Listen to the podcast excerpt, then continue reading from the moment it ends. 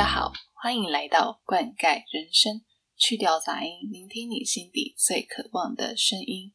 Hello，大家好，我是塑胶花，今天会跟大家分享主要啊面对减肥三个心态的方法。那在聊之前呢，我想跟大家呃分享一下，我觉得体态是比体重还要重要的。与其去很在意说我现在是掉了几公斤，与其去在意体重计上的数字，我觉得嗯，更重要的是你这个人看起来怎么样？你现在看起来是不是有精神的状态？你的气色是不是好的？然后你的呃体态看起来是不是健康的、均匀的？我觉得这个东西会比体重计上的数字还要重要很多。所以定期去帮自己拍照，然后记录一下自己的身材变化，这点呢真的是会比你记录体重机上的数字还要重要很多。那第二个呢，想要跟大家讲的是，我觉得男生跟女生的减肥方法是不太一样的。女生生理期，那这生理期呢会去影响到这个减肥的效果。个人经验来说。如果身体呢是一个非常良好的状态下，然后你去做减肥的话，你的效果会非常好。那对于女生来说，很重要一件事情就是你要把生理期调养好，让它能够每个月可以稳定，不会说哎，可能这个月有，下个月没有，这个月有，下个月没有。这边呢，其实我就要说啊，因为我之前买一些减肥书来参考，我这边想推荐一本书，叫做《不减肥才能瘦》。这本书呢是在讲半健身这个概念，也就是说减肥不是短期达到的目标，减肥这件事情应该是长期的。那包括运动这件事情，也是一个长期维持的习惯。其实我在一开始的时候，我有试过很多种方法啦，像是一六八断食，然后或者是多吃蛋白质。我曾经有买过电子秤，每餐呢我都会很严格控制我的饮食这样子。但是我后来就会发现说。你把你曾经听过、看过的这些减肥方法全部都试过一轮，你全部试过一轮之后，你就会发现，其实不一定每一项都适合你。有的时候，这项方法在别人身上效果非常好的，可是它不一定在你身上可以看得出效果。到后来，我整理出了我自己的一套减肥模式。那我接下来想要分享的三个心态跟这三个方法呢，其实。我觉得要先呃，先跟大家讲，这些方法不一定就是可以完全的，就是哎用了就很有效，因为我刚才说过嘛，每个人的身体其实是都是不一样的，包括你的体质啊，然后你的身体各个状况，我们都是不一样的，所以呃，就欢迎大家参考看看。好，我们就直接进入主题。首先，我要先跟大家说，你面对瘦身这件事情要有的心态。好，那 Level One 的心态是怎么样呢？Level One 的心态呢，叫做天天早起，身体好，健康快乐，没烦恼。哎，这句话我们是不是从小听到大呢？哎，没错，我跟大家讲，一句话可以流传这么久，真的是有它的道理。因为这这句话真的是真理啊！真的，我从大学毕业后，我就理解到一件事，就是年轻再也不是我的本钱了。从大学毕业后就开始在赔钱了，你知道吗？就是你已经不能像年轻的时候一样去挥霍自己的身体健康，不管是熬夜啊，然后吃垃圾食物啊，然后呃作息颠倒啊，这些其实在你过了一定年纪之后，真的不能再这样做。如果你可以把你的作息调好，固定时间起床，固定时间睡觉，保持良好的睡眠品质，有一个好的作息。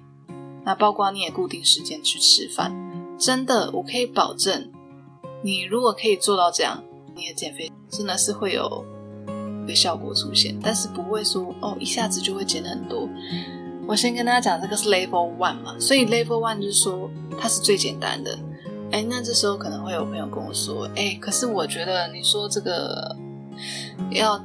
作息稳定，可是我就是习惯熬夜，可是我就习惯就是作息颠倒，没办法工作形态啊。如果你的工作形态你可能需要轮班，其实就是这样嘛，你就是固定时间起床，固定时间睡觉，然后尽量保持自己身体的一个平衡。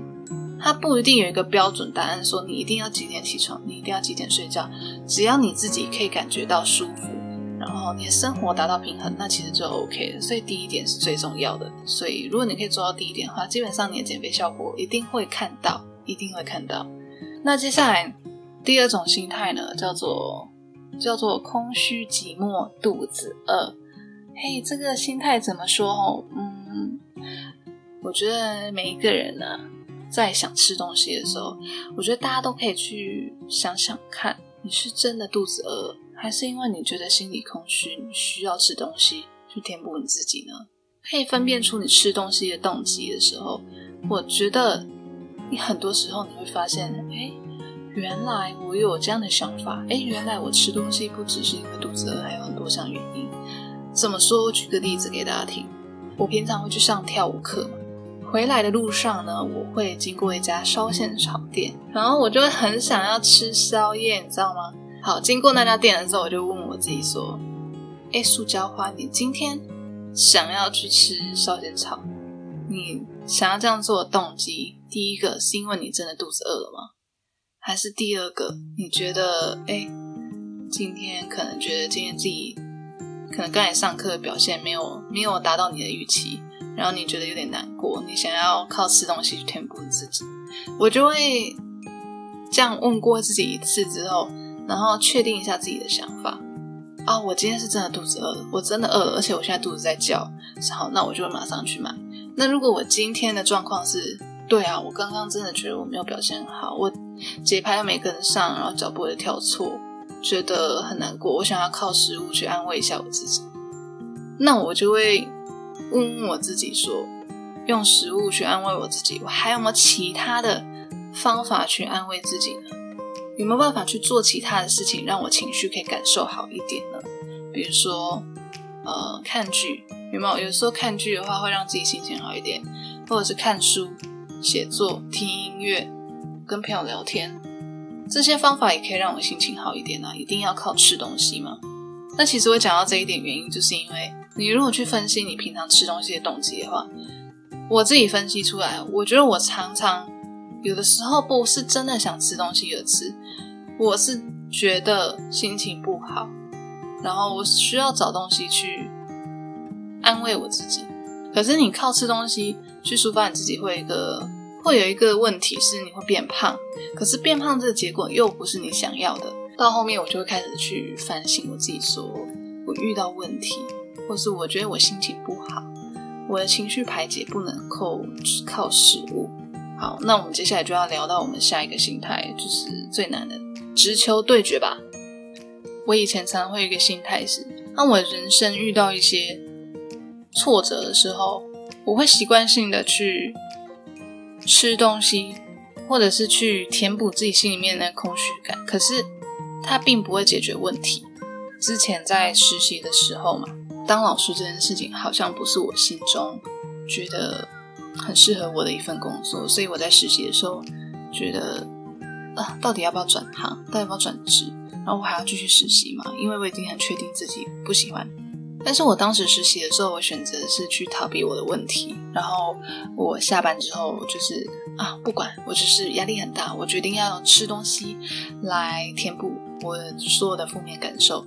然后就是狂吃狂吃，所以我到最后我胖了十一公斤。我现在想一想，当时的我除了吃东西以外，我有没有其他的方法可以去面对？如果我当时选择直接直球对决，那会有什么样的结果呢？我觉得这个环境不适合我。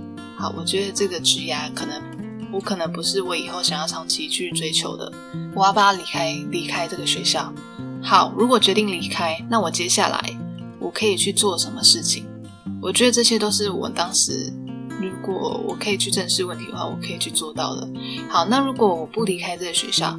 那我是不是可以去做一些自己哎觉得有兴趣的事情，然后去发展自己的第二专长？我觉得人常常是这样啦，当遇到问题的时候，第一个反应就会觉得我先逃避一下，然后先放在旁边。我觉得是 OK 的，你可以先逃避一下，你可以先把它放在旁边。可是你总有一天是得要把它再拿回来放到你面前，然后直接去正视这个问题。因为只有正视问题的时候，你才不会一直想要找其他方法去逃避，包括吃东西。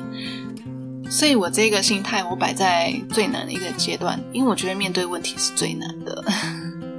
呃，再举另外一个例子好了，可能呃以前大学念书的时候，我我实在是对我念的东西也是真的觉得很痛苦，不喜欢，然后也没兴趣，又很难，我觉得非常痛苦。我每次到期中考的时候，我就觉得哦，就会开始吃东西。哎，可是呢，大家也知道嘛，吃东西我就是会变胖。我后来就是可能在考试前一个礼拜吧，就觉得哎不行啊，这个时候你不抱佛脚也得抱佛脚。考试前一个礼拜开始认真念书之后，你就会发现，因为你花了大量的时间去面对你的这个症结点了。我症结点就是考试这件事情。好，我现在就花时间大量的去念书了。我真的开始念的时候，我就不会一直想吃东西了，因为。你没有时间吃东西，你忙着面对你的问题。如果大家有发现说，哎，我为什么这一阵子开始一直狂吃东西？最近自己有没有什么一些人生有没有遇到一些问题？其实你哎，好像有点在逃避，有没有想要去正视这个问题，然后去解决？相信如果你开始就是正视这个问题，开始解决之后，哎，你就会忙着面对问题，而没有时间吃东西了。然后你人生的问题也会好好的去把它解决掉。好的，那接下来要跟大家聊到的是两个方法，推荐的方法。好，第一个方法呢就是跟我一起动 stone。好，没错，这个方法呢就是运动。嗯，因为我觉得要减肥啊，我真的是上一集有讲过，没有这种躺着就能瘦的这种，或是躺着就能赚这种，没有这种啦，我真的是。觉得啦，就是你真的是一定要运动。这边的话呢，其实运动的话，我蛮推荐无氧运动跟有氧运动一起做结合。无氧运动的话，就像是啊，你去重训。那重训有很多好处啊，包括你可以维持你的肌肉量，你可以增加你的肌肉量，对不对？锻炼肌肉，它是一个很不错的方式。然后你还可以增加你的体能。我在发现我去重训完之后。我的核心力量变得还蛮稳的嘛，再去跳舞，其实对我来说很有帮助。然后再去做瑜伽都非常有帮助。我发现我更能够去运用我的核心的力量。这边有一个很重要很重要的这个秘诀，我觉得我是因为这个关键的秘诀才瘦了这么多了。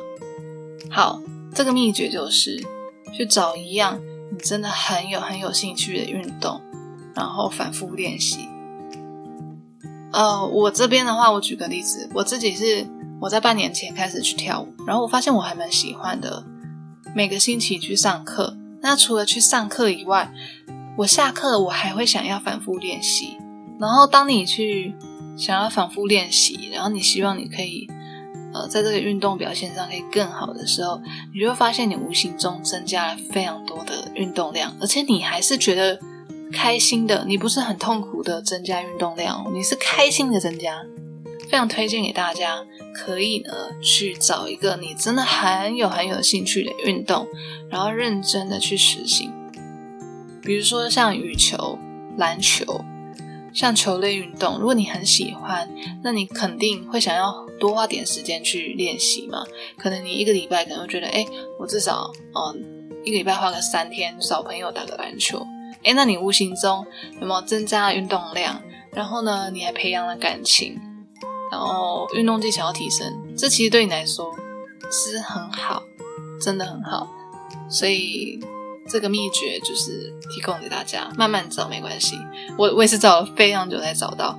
好，那接下来呢，下一个呢就是。我是快乐小当家。第二个方法要提供给大家的部分就是饮食方面。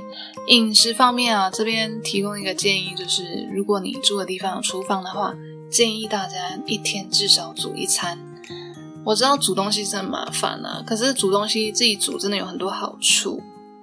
首先就是你真的会把你的调味料放少一点，比如说少盐、少糖、少油。外面的东西是真的比较高油、高盐、高糖。那你自己煮的话，真的是比较健康一点，真的。因为我发现自己煮一段时间之后，你就会发现说，哎，为什么外面的东西怎么怎么那么咸？然后你就会开始吃不惯外面的东西。那其实关于饮食方面，因为我上一集有提到，我之前有这个胃食道逆流的症状，医生有建议我很多样东西都不能碰。那我在这边也提供给大家，就是如果你跟我一样有胃食道逆流的症状哈，包括就是这个咖啡是不能喝的，太甜的东西也不能吃，比如像蜜饯，然后糖果、铝箔包的那种饮料我也不喝，太甜的东西就是不要吃。再来就是太辣的东西也不能吃，还有就是加工食品，比如说像热狗啊、香肠啊这些，尽量不要碰。精致淀粉的部分，像是面条啊、面包啊，然后蛋糕的部分就尽量不要碰。然后还有包括水果的部分，有一些太甜的水果就不建议。那其实就会发现说，哎，胃食道逆流患者真的很多东西都不能吃。哎，我当时听完我也是觉得。Oh my god！我怎么什么东西都不能吃啊？那我到底还能吃什么？就会发现说，你吃的东西就变得非常清淡，慢慢的严格执行了。因为你一下子要断掉了，断掉这么多东西不能吃，真的痛苦。可是慢慢慢慢的就是告诉自己说，哎，这些东西少碰。然后你吃了这些东西，你的胃真的也会不舒服。慢慢的减少对这些食物的依赖之后，后来就发现。吃的清淡一点，真的对身体是非常有帮助的。我觉得刚刚讲的这些心态跟方法，它其实都隐藏在我们的生活中，能够在生活中多去观察一下自己的一些行为，然后它的背后的动机。比如说，你最近常常吃东西，那你常常吃东西这背后的动机是为什么？是不是因为最近特压力特别大？那最近是有什么样的压力特别大呢？为什么会想要靠吃东西去？呃，抒发呢，有没有其他的方式可以去解决问题呢？那其实最后想跟大家提到，就是这个数据真的不是很重要，因为我以前很重视数据啦。我健身一年以来，我会量这个 in body 的数据，很在意自己有没有降体脂，体重有没有降，我很在意。会因为那个数据高低而开心或难过，但是我后来就发现说。其实那个数据不是最重要的，所以我在健身一年后我就没有去量了，因为我觉得我的整个人的状态看起来好或不好是最重要的。因为有的时候可能好，体重降了很多，可是你可能肌肉量也损失了很多。那或者是说你体脂降了，可是你整个精神看起来很不好，你看起来不开心。我觉得你整个人看起来，你是不是开心的一件事情很重要。跟大家说，我觉得减肥应该是以年计算的事情，而不是说几天几个月。如果你可以一年去维持，然后去慢慢的去坚持的话，相信有一天会收获你的成果的。祝大家瘦身成功！好的，那我们今天这一集呢，就先到这里啦。欢迎大家到 Apple Podcast 底下留言，或是给我五颗星，浇花老师悄悄话信箱与我交流。我们下次见，拜拜。